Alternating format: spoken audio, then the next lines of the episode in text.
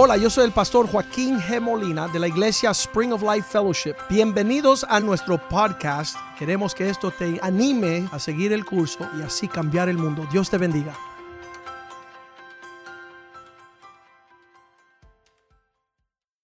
Padre, te damos gracias este día y pedimos que tú bendiga tu palabra, que tú abras los ojos de nuestro entendimiento, que nuestro corazón esté abierto para escuchar la palabra del Señor.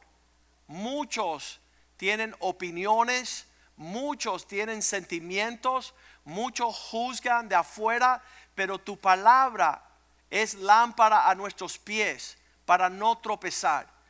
En que tu palabra esta mañana sea, oh Dios, una, una, una fuente refrescante de tu propósito, un manantial que brota hacia la vida eterna. Que tu palabra sea el pan de vida. Que tu palabra sea una espada de doble filo, Señor. Que pueda eliminar esas cosas que, que impiden agradarte a ti, entender, caminar en tu propósito. Y reprendemos, Señor, toda mente torcida, toda mente de doble ánimo. Su sí es no, su quizás es tal vez. Danos un corazón de decir sí y amén a tu palabra. Que tu palabra sea una buena semilla sembrada en un buen corazón que dé un buen fruto para la gloria de tu nombre. En el nombre de Jesús te lo pedimos. Amén y amén. La semana pasada hablamos lo que la Biblia nos advierte de cómo tomar un estante contra la oscuridad, las tinieblas. Pues primera de Timoteo 4:1 dice, así dice el Espíritu en los últimos días. Claramente nos habla que en los postreros tiempos algunos se apartarán de la fe. La palabra apostatarán, se irán eh, del rumbo en el cual fueron enseñados, escuchando espíritus engañadores.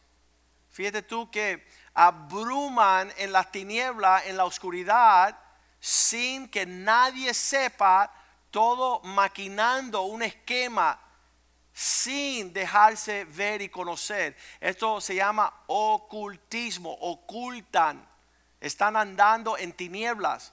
Estas son doctrinas de demonios. ¿Qué hacen estas doctrinas de demonios? Versículo 2 dice con toda manera de hipocresía. Tienen una fachada por delante y otra fachada por detrás, eso significa mentirosos. Son, caminan de acuerdo al padre de la mentira, teniendo su corazón cauterizado en la conciencia. Hace años atrás hablaba con un amigo que se estaba haciendo santero en la religión santería y yo le dije, háblame un poquito de esas ceremonias, esos rituales. Dice, bueno, la primera es, tengo que ir a un pulguero, a un centro comercial y me tengo que robar un vegetal, una fruta. Y le digo, ¿cómo tú te estás haciendo santo si comienzas siendo ladrón? ¿Cómo tú dices acercarte a Dios haciendo cosas indebidas? Estás hablando mentiras, estás ocultando, estás maquinando. Eso es artimaña de hombres astutos que están ah, pervertiendo el camino del Señor. Ni siquiera puedes hablar porque te da vergüenza hablar de cómo llegaste a tu fin. Me hice santo, pero tuve que mentir, robar, ser ladrón, rechazar, desobediente, rebelde. Eh, yo, yo me acerqué mucho a Dios en mi perversidad. ¿Sabes qué dice la palabra de Dios? Porque no amaron la verdad. Cuando tú ves la naturaleza de Satanás en Job capítulo 1 versículo 6, dice que llegaron ante el trono de Dios, los hijos de Dios estaban allí, también entró Satanás. Y tú empiezas a ver el porte de Satanás por la forma que se conduce. Versículo 7, Dios le dice, ¿de dónde vienes? A Satanás.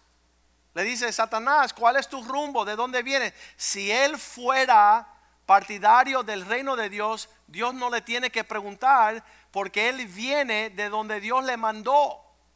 Pero Satanás anda donde Dios no le manda y cuando se le pregunta, ¿de dónde vienes? Él responde diciendo, de rodear la tierra, en otras palabras, hago lo que me da la gana, voy donde me da la gana, yo tomo cartas en el asunto de acuerdo a mi propio criterio y de andar de aquí para allá.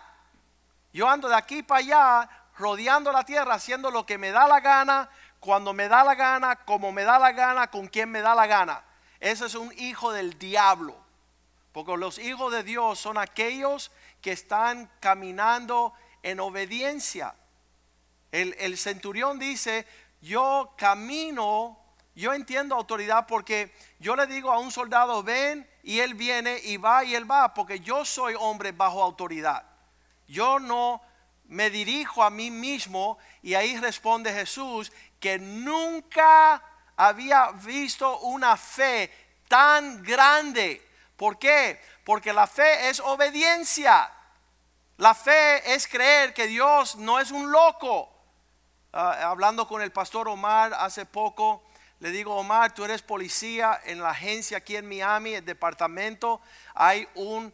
Ah, hay el jefe de los policías, y después viene el mayor, y después viene el capitán, y después el teniente, y después el sargento, y después el policía en, la, carretera.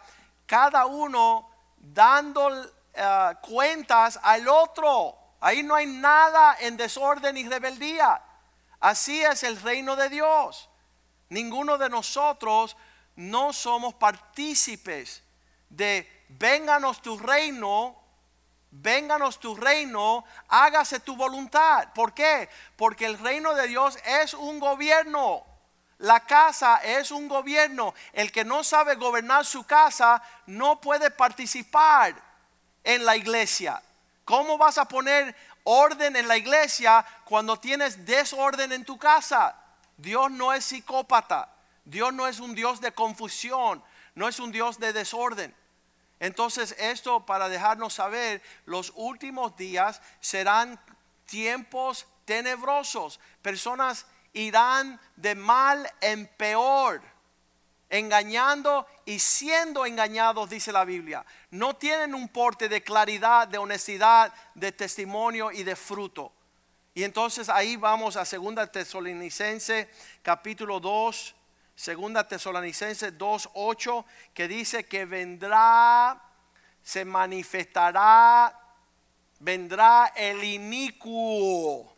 Esa palabra me encanta, el inicuo. ¿Sabe quién es el inicuo? El que hace lo que le da la gana, como le da la gana, cuando le da la gana, las veces que él siente caminar en una senda que en inglés se llama lawless, sin ley.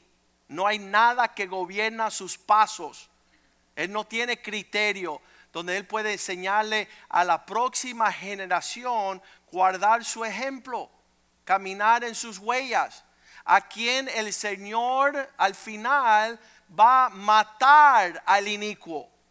Con el espíritu de su boca destruirá con el resplandor de su venida.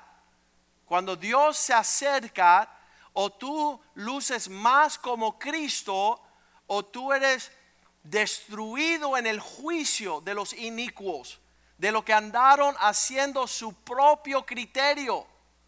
Dios no es Dios mentiroso para que nos engañe. Pablo le dice a los Gálatas, ustedes empezaron en el espíritu y ahora piensan que van a terminar en la carne. Son necios, ¿quién los hechizó? Esa es la palabra de Dios en el libro de los Gálatas empezaste bien, pero ahorita te sobregiraste a una vida que no corresponde lo que te entregué. Empezaste en el espíritu de acuerdo a la palabra de Dios y ahora anda en tus propias fuerzas.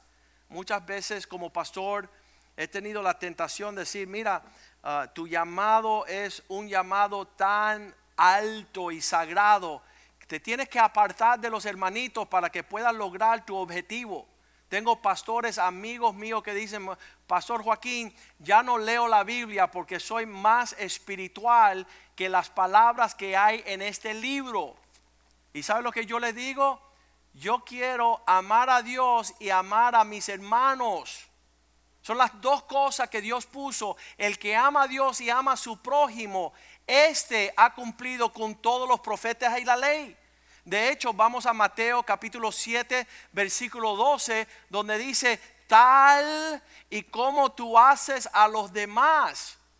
Así que todas las cosas que queráis que los hombres hagan con vosotros, así también haced vosotros con ellos porque aquí es guardar la ley y los profetas.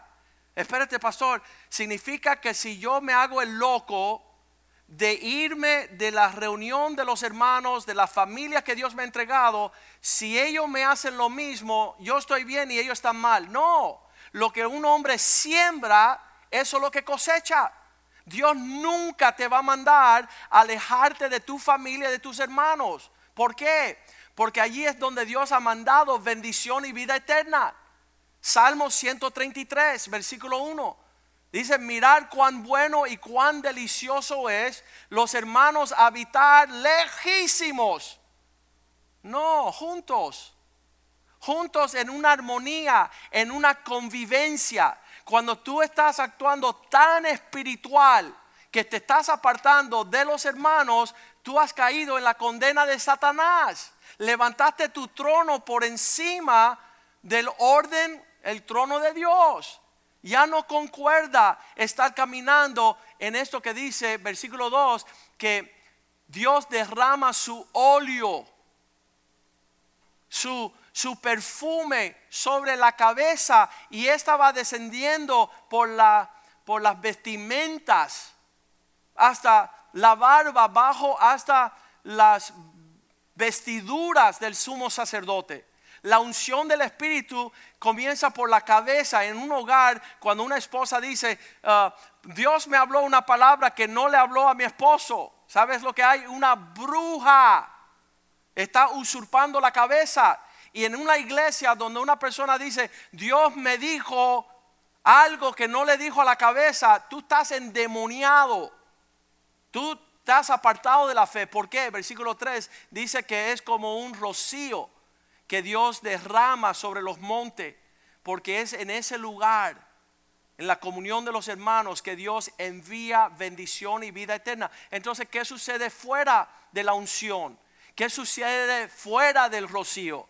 Varón, tú apeligras a manera de los necios dice que se van apartando de la congregación de los justos hasta terminar en la congregación de los muertos. Filipenses capítulo 2, Pablo insiste dar todo por basura a fin de encontrarse en una unidad, en un mismo sentir con los hermanos. Filipenses capítulo 2, versículo 1, si hay alguna consolación, si tú en verdad conociste a Cristo, algún consuelo de amor, de alguna comunión, si el Espíritu Santo te está hablando, si algún afecto, ese amor entrañable, si viene alguna misericordia que te ha alcanzado, versículo 2, déjame completar mi gozo en lo que todos sienten la misma cosa, teniendo el mismo amor, unánimes sintiendo todos una misma cosa. pastor, yo siento algo que nadie siente. Yo escucho una voz que nadie escucha.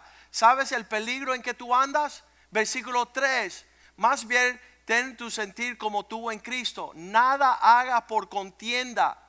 No vayas a alcanzar una vana gloria. Antes bien, humíllate estimando a los demás como superiores a Él mismo. Considera que quizás Dios, si tú eres un joven y tú dices, mis padres no lo entienden, ¿sabes qué? Humíllate y ten tus padres por superior. Dios no le puso a los hijos correr el hogar. Eso es una abominación. El que maldice a su padre y su madre, sus lámparas será apagada en unas tinieblas horribles.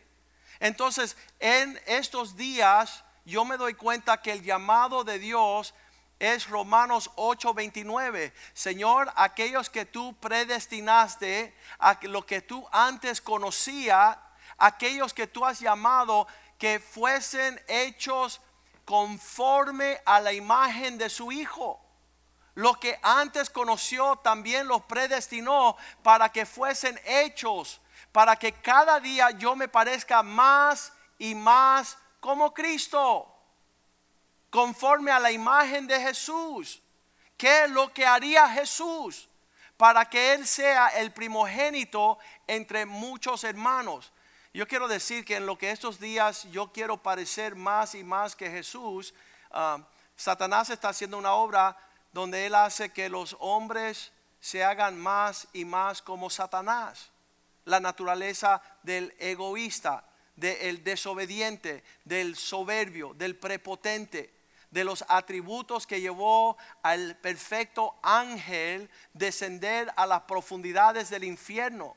En su hermosura se levantó por encima del trono de Dios. Y, yo digo, estos pastores me dicen, no, porque ya no leo la Biblia, yo leo otros libros espirituales. Yo le digo, tú estás endemoniado. Déjame a mí amar a Dios y amar a mi hermano. Yo sé que yo he pasado de la tiniebla a la luz porque amo a mi hermano. No soy capaz de caminar lejos de su necesidad y su vida. Pero el inicuo viene no solamente a traer un desorden, segunda Tesalonicense 2:8, se revelará el inicuo, se manifestará el inicuo a quien el Señor va a destruir cuando Dios aparezca. Y dice que su aparición, versículo 9, es con toda forma. Este inicuo cuyo advenimiento, cuando Él se acerca, él vendrá con las obras de Satanás. ¿Cuáles son? Gran poder, señales y prodigios mentirosos. Las personas se van a abrumar viendo una influencia espiritual, sobrenatural, de milagros. Van a decir, oh, mira lo que está sucediendo. ¿Sabes qué? Es manifestación inicua. ¿Para qué? Versículo 10. Para hacer todo engaño de iniquidad para los que se pierden, por cuanto no recibieron el amor de la verdad para ser salvos. ¿Viste la diferencia entre los milagros, señales y prodigios y amar la verdad? Que tú quieres sentir, tú quieres observar. Tú dice la Biblia en los últimos días dirán, corre para acá que Él está aquí, corren para allá que Él está allá. Y dice, no se muevan porque el reino de Dios no es aquí ni allá, sino es abrazar la verdad que hemos recibido, la cual nos salva. Versículo 11. Por esta razón Dios les entregará a quién? A los que caminan con el inicuo. Los entregará, enviará un poder de engaño para que crean la mentira. ¿Qué tiempos más tenebrosos? Para aquellos que no quieren andar en luz, no quieren andar en rectitud. Versículo 12 dice, vendrán al final serán condenados todos los que no creyeron en la verdad, sino que se complacieron en hacer la injusticia. No están caminando en el carácter de Dios, están deleitándose en una expresión espiritual que no tiene nada que ver con la, el sentir de unidad. Um, cuando regresa el Señor, yo quiero, ah, me han invitado a grandes conferencias, a, a, grandes cruzadas, a predicar a multitudes. Y yo quiero que Cristo me encuentre aquí con los hermanitos que Él me presentó cuando los conocimos, eh, cuando cuando uh, Pastor Richie me, me, presenta el Evangelio, quiero estar sirviendo ahí a su lado. Cuando yo uh, tenemos relaciones con hermanos como José Palma y como Joey y Kenny y hermanitos que aman a Cristo, que desviven por Cristo, que tienen el testimonio, tienen frutos en su matrimonio, sus hijos son fieles, son, son músicos, son alaban y adoran a Dios. Yo quiero estar en esa simpleza de devoción con los hermanitos, no con los super dotados querubines, apóstoles y toda la expresión de su basura. Y eso lo dijo Pablo. um, lo doy todo por basura, todo lo que yo pueda hacer a fin de ser hallado fiel cuando Cristo regresa por su pueblo. Quiero ser un refrigerio y una bendición. Yo no quiero que mi espiritualidad y mi experiencia religiosa y mi llamado me lleve tan alto que me vaya por las nubes y sobregire el trono de Dios, el gobierno de Dios y me encuentre hijo del diablo prepotente en mi manera y no conocido como un humilde siervo del Señor. Y ahí lo que dice la palabra de Dios, serán condenados todos aquellos que creyeron, que no creyeron la verdad, sino se complacieron en hacer las cosas indebidas. Versículo 15. Dice, hermanos, estar firmes. ¿Qué significa firmes? Quieto, quieto en base. Retén la doctrina que habéis aprendido. Si se te entregó algo precioso, preserva eso. Dáselo a tus hijos. Sea por palabra y por carta nuestra. Lo que te hemos hablado, lo que te hemos señalado, la vida que te hemos presentado en Cristo.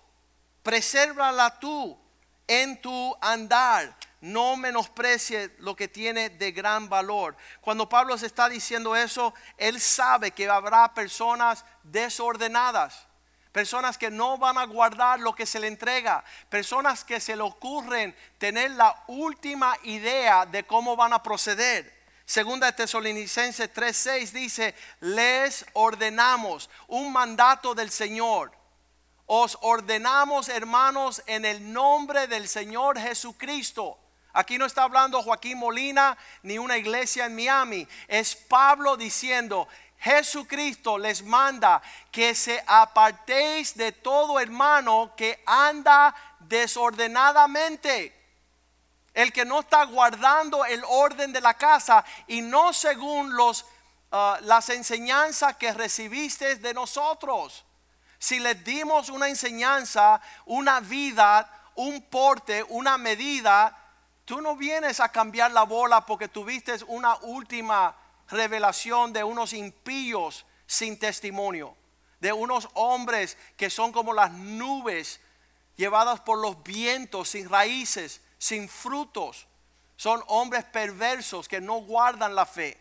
Y en los últimos días habrán un montón que no soportarán la sana doctrina. No quieren escuchar de familia, de compromiso, de estar en una familia honrando a unos padres. Versículo 7 dice, pues tú mismo, es la persona que él está dando advertencia, porque vosotros mismos sabéis de qué manera, ustedes han visto nuestra vida, de qué manera debéis imitarnos pues nosotros no anduvimos desordenadamente entre vosotros.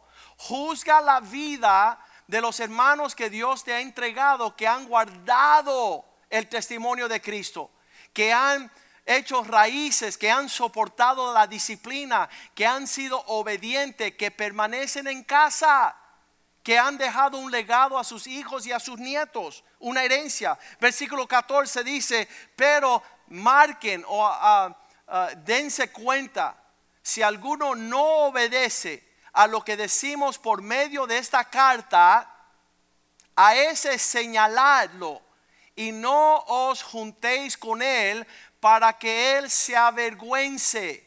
¿Qué significa?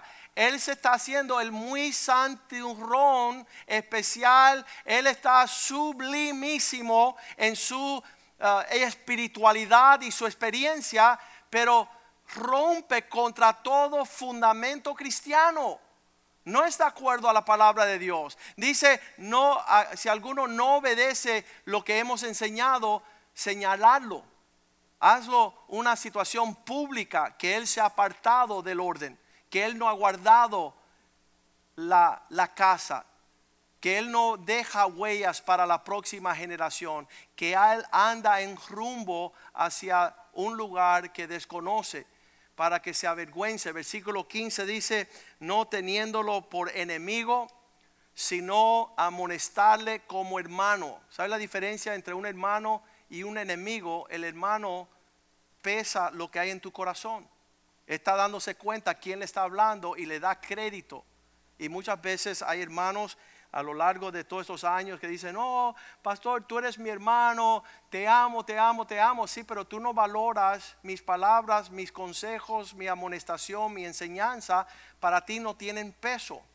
Yo no deseo conocer el amor que no tiene compromiso, el amor que es sin pacto, no existe en la palabra de Dios. Entonces la Biblia nos dice que estas son oportunidades nosotros por, para ser más y más como Cristo o más y más como el diablo, el carácter siniestro. Porque la Biblia dice en primera de Juan 3, versículo 2, cuando Cristo aparezca, cuando llegue el día que Cristo venga, amados, ahora somos hijos de Dios y aún no se ha manifestado lo que hemos de ser. Pero sabemos que cuando Él se manifieste, cuando veamos a Cristo, seremos semejante a Él porque, él, porque le veremos tal como Él es. Y ese es el desafío que tenemos en hoy día. ¿Cuál es el carácter de Cristo que tú sigues? ¿Cuáles son las huellas que tú te dejas enseñar? Aprended de mí que soy humilde y manso, dice el Señor. Aprended de mí que soy un hijo fiel. Soy un hijo que guardo el pacto con mi Padre. Ser ilegítimo es no tener paternidad. Tú no puedes señalar quién es la persona que tú honras. ¿Sabes por qué? Porque no eres hijo. El hijo se parece a su padre. El hijo busca el placer de su padre. Segunda Timoteo 2.2, ya aquí nos enseñó que esas cosas que hemos recibido le demos a hombres fieles capaces de enseñar a otros hombres. Lo que habéis oído de mí, dice Pablo, ante muchos testigos, esta palabra ha sido probado a lo largo de todas las naciones. Somos hombres, somos una iglesia seria. No andamos vagando en incertidumbres. Aquí no se produce personas que tienen carácter de artimañas. Dice la palabra en Efesios capítulo 4 que en los últimos días vendrán hombres que estarán produciendo artimañas, y esto es algo tremendo, las cuales un hombre maduro no cae en sus lazos. El hombre maduro sabe que en estos últimos días hay hombres que emplean con artimañas toda manera de enseñanzas que no tienen que ver con Cristo. Vamos a leerlo bien rapidito. Efesios capítulo 4. Versículo 14, para que ya no seamos niños fluctuantes, llevados por doquiera de todo viento de enseñanza, por estratema, estratagema de hombres que para engañar emplean con astucia las artimañas del error. Están diciendo que estar en familia es una maldición. Están diciendo que habitar con los hermanos no es el corazón de Dios. Están diciendo que no tienen que guardar el porte de la honra. Están implementando con artimañas para engañar a través del error. Dice la palabra claritamente allí que en vez de hacer esto, versículo 15, sino siguiendo la verdad en amor que tú puedas crecer en todo aquel que es la cabeza, esto es Cristo. Que tú puedas entretejer, versículo 16, todo el cuerpo bien conectado, unido entre sí mismo por todas las coyunturas que se ayudan mutuamente según la proclividad, la actividad propia de cada miembro reciba su crecimiento para ir edificándonos en amor. Eso sucede en un cuerpo, son tejidos comprometidos, ayudándose mutuamente. No es salir de lo que es el lugar donde Dios te ha puesto, no es salir. Y entonces tenemos que ser ese pueblo capaz de enseñar la próxima generación con aquello que nos fue entregado. En el libro de Judas vemos allá, versículo 3, yo quería hablarles de cosas más ligeras como nuestra común salvación, pero se me hace necesario, Judas capítulo 1, versículo 3, se me hace necesario advertirles que puedan contender. Quiero exhortarles a que contendáis ardientemente. ¿Qué significa? Eso es pelear a todo dar. ¿Por qué? Porque están tratando de quitarnos lo que nos fue entregado. Tenemos que contender ardiamente, ah, eso con mucho fuego, por la fe que nos ha sido una vez dado por los santos. Dios nos dio una manera especial para servir a Dios y de esto quería hablar versículo 4, cuando dice, porque ciertos hombres, algunos hombres han entrado encubiertamente. yo, yo, me maravillo porque tenemos hombres aquí que llevan 50 años fiel, sirviendo, dando su vida por el Evangelio y pasa un idiota que conocimos ayer y le ponemos todo el peso de nuestra fe y confianza escuchando sus palabras menospreciando el peso de aquellas personas que estaban peleando la batalla de la fe antes que nosotros ni naciésemos. Y a esas personas no le damos el peso de la honra ni la confianza, pero vamos a un necio que nos quiere hablar. Estos hombres andan disfrazadamente encubiertos porque su vergüenza ya se conoce en toda la ciudad. Los que desde antes, dice, habían sido destinados para la condenación. Quieren enseñarnos la Biblia hombres que no tienen testimonio, hombres que no han peleado la batalla, hombres impíos que convierten en libertinaje la gracia de Dios. Oh, te puedes congregar donde tú quieras, cuando tú quieras, como tú quieras, donde tú quieras, y pisotea a todos tus hermanos. Menosprecia todo su consejo. El peso de su honra, flochéalo, no existe no existe, dalo por basura. Niegan a Dios, al único soberano, a nuestro Señor Jesucristo. Son personas sin porte de autoridad, sin porte de humildad, de obediencia, no están caminando con testimonio y de esos queremos escuchar para librarnos de lo que Dios nos está hablando. Dice que estos hombres, uh, versículo 5, andan como aquellos que salieron de Egipto. Quiero recordarlos que una vez que había el Señor había sacado de Egipto un pueblo, después destruyó los que dejaron de creer. Tú puedes comenzar bien y a mitad de camino sales de Egipto, del pecado del mundo y en el desierto empezar con tus torpezas y empezar con tus filosofías. No tengo que escuchar a nadie, no tengo que contar con nadie, yo tengo una revelación privada, no concuerda con nada lo que dice la Biblia, ni lo que nada que dicen mis hermanos, porque es la última expresión de espiritualidad. Quiero ser más espiritual que los demás. Y realmente dice el Señor, versículo 6, que estos como los ángeles que se fueron de su destino, los ángeles que no guardaron su dignidad, sino que abandonaron su propia morada. Dios pone a todas las personas en familia. Yo de joven quería crecer, eh, crecer en la casa del vecino porque me iba a ir mejor. Pero esa era mi disposición de rebelde y de soberbio. Porque Dios quería formar un carácter en la casa de mi padre. Los que guardaron, dice, guardado bajo oscuridad en prisiones eternas para el juicio del gran día. Estos son los ángeles que se fueron en pos de esa voz de elevar su trono porque Satanás se llevó una tercera parte de ellos para el infierno. Estas personas en estos días, en vez de lucir más y más como Cristo, lucen más y más como la naturaleza caída del hombre. Versículo 12 dice que ah, estos menosprecian sus festivales de ágapes. Cuando hay una convivencia de hermanos en amor, estas personas están um, deshonrando estas fiestas de ágape, que comiendo impúdicamente con vosotros, están disfrutando de todo lo que se les sirvió, se apacentaron a sí mismos. Ellos son sus propios pastores, no necesitan pastor.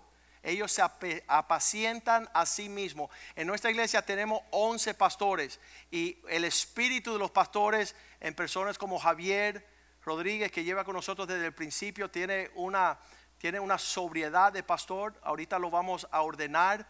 Um, este año eh, en el medio de toda esta pandemia, pero sabes, son hombres que han, han sido fieles, han soportado, han obedecido, han permanecido, tienen frutos en su matrimonio, sus hijas, su finanza, su fe. Son hombres diestros para ser pastoreados y no estos que se apacientan a sí mismos, nubes sin agua.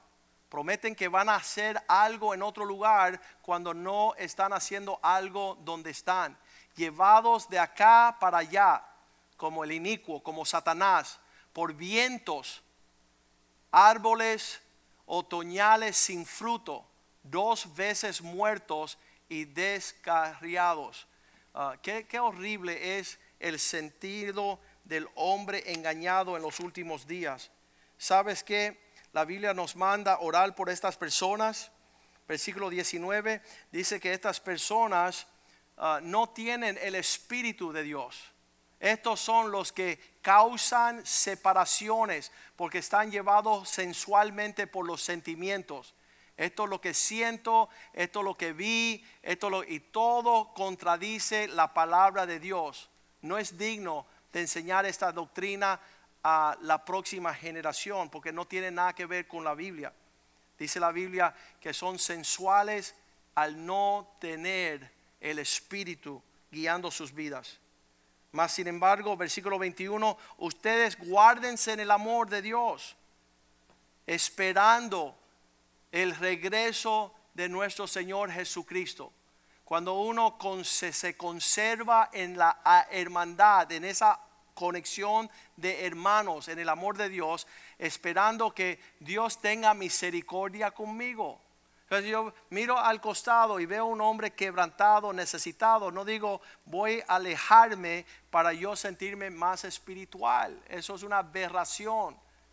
Usted sea un humilde siervo, obediente hijo de Dios para que reciba el galardón. Versículo 23, salvando a algunos como si fuese así como arrebatándolos del fuego. Están por ir al infierno de cabeza y tú puedes hacer el intento de librarles de esa condenación, de otros tener misericordia con temor, aborreciendo aún la ropa contaminada por su carne.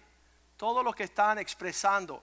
Uh, uno de los jóvenes acá, pastor, siento que no hay amor por las almas, siento que, que no hay uh, una búsqueda espiritual y después ahora anda uh, tomando, emborrachándose, fumando, haciendo todo tipo, porque su expresión de su religiosidad no era nada más que una falsa apariencia de piedad. Segunda de Timoteo 3:2 dice, estos hombres amadores de nadie, solo de sí mismo. Hombres amadores de sí mismo. Ellos no tienen velar por los hijos, por los nietos, por la casa. Ellos quieren tener una vanagloria. Están aspirando a cosas de avaricia, soberbios, blasfemos, desobediente a los padres, ingratos. No importa lo que tú les des, siempre están buscando la necesidad de criticar porque desean más. Impíos, versículo 3. Serán hombres sin afecto natural. Si tú cuidas a una gatita, a un perrito, 10 años, ese perrito te amará por la vida. Estas personas, no importa que tú les sirvas 10 años, no desean tener un afecto natural sobre las relaciones que han establecido, implacables, calumniadores intemperantes, crueles, aborrecedores de lo bueno. Versículo 4. Estos caracteres traidores, impetuosos, infatuados, amadores de los deleites más que de Dios. Versículo 5. Usted que está viendo esto, que tiene una apariencia de algo piadoso, tendrán apariencia de súper espiritual, pero niegan la eficacia de la palabra de Dios. La Biblia nos manda a ellos, a estos, evitar. ¿Qué significa evitar? ¿Sabes que Como no se dejan guiar, están en rumbo de gran tinieblas, en una revelación personal. Sabes que en estos tiempos es tremendo que habrá toda manera de personas que andarán en sus propios andares. Pero Cristo dice esta forma, y lo vamos a leer rapidito para ya terminar, Deuteronomio. Quiero que vayan conmigo 31, versículo 6. El carácter de Cristo en los últimos días es de siempre estar junto a su pueblo. ¿Qué significa? Esforzaos y cobrar ánimo no temáis ni tengáis miedo de ellos, porque Jehová tu Dios, Él es el que va contigo y no te dejará ni te desamparará. El carácter de Cristo es como aquel que va a la guerra. Él no va a perder el rumbo. Es como Eliseo que le decía a Elías, hasta que te vayas en el carro de fuego, yo te serviré como un padre a un hijo, porque quiero doble porción quiero honrar el carácter fiel de Cristo. Quiero caminar en esta realidad. Él vela por nosotros, Él es el que nos guarda, Él es omnipresente. ¿Qué significa? Que siempre está con nosotros. Él siempre nos acompaña. El carácter de Satanás es diferente. Él es aquel que se distancia, se aleja y no está presente en tiempo de nuestra necesidad. Vamos a pedirle al Señor en estos días que en lo que todo está siendo conmovido, en lo que las cosas están súper turbias, donde las personas dicen, ¿y, ¿y qué vamos a hacer? ¿Y dónde vamos a ir? Ser fiel hasta la muerte y vas a recibir una corona de vida. Padre, te doy gracias por tu palabra, que podemos pensar hoy día que tu venida se acerca y esto va a acontecer día a día hasta el último día. Danos el corazón para perseverar, para no caer, para no abandonar, para no deslizarnos, descarriarnos. Que podamos caminar en la fidelidad, sabiendo de quienes hemos recibido el Evangelio, personas que han perseverado, personas que han pagado el precio, personas que han derramado su tiempo, y sus lágrimas y sus oraciones, que nosotros podamos tenerlo en gran estima porque no buscan lo suyo, sino que buscan, buscan aquello que te pertenece a ti, oh Dios. Ellos están viendo por nosotros, están velando por nuestras almas, como aquellos que han de dar cuenta, oh Dios.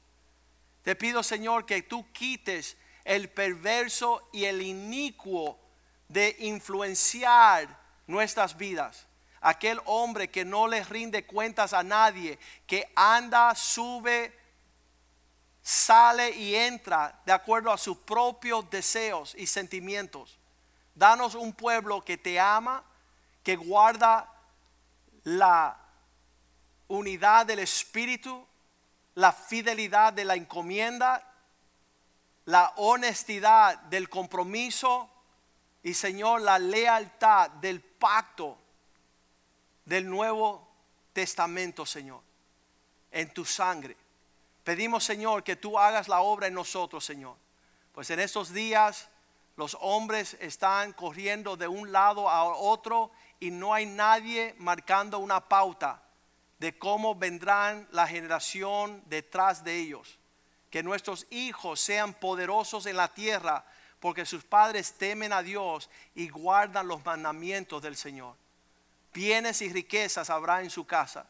Pedimos tu bendición sobre tu pueblo en esta hora, en el nombre de Jesús. Y el pueblo de Dios dice, amén, amén y amén.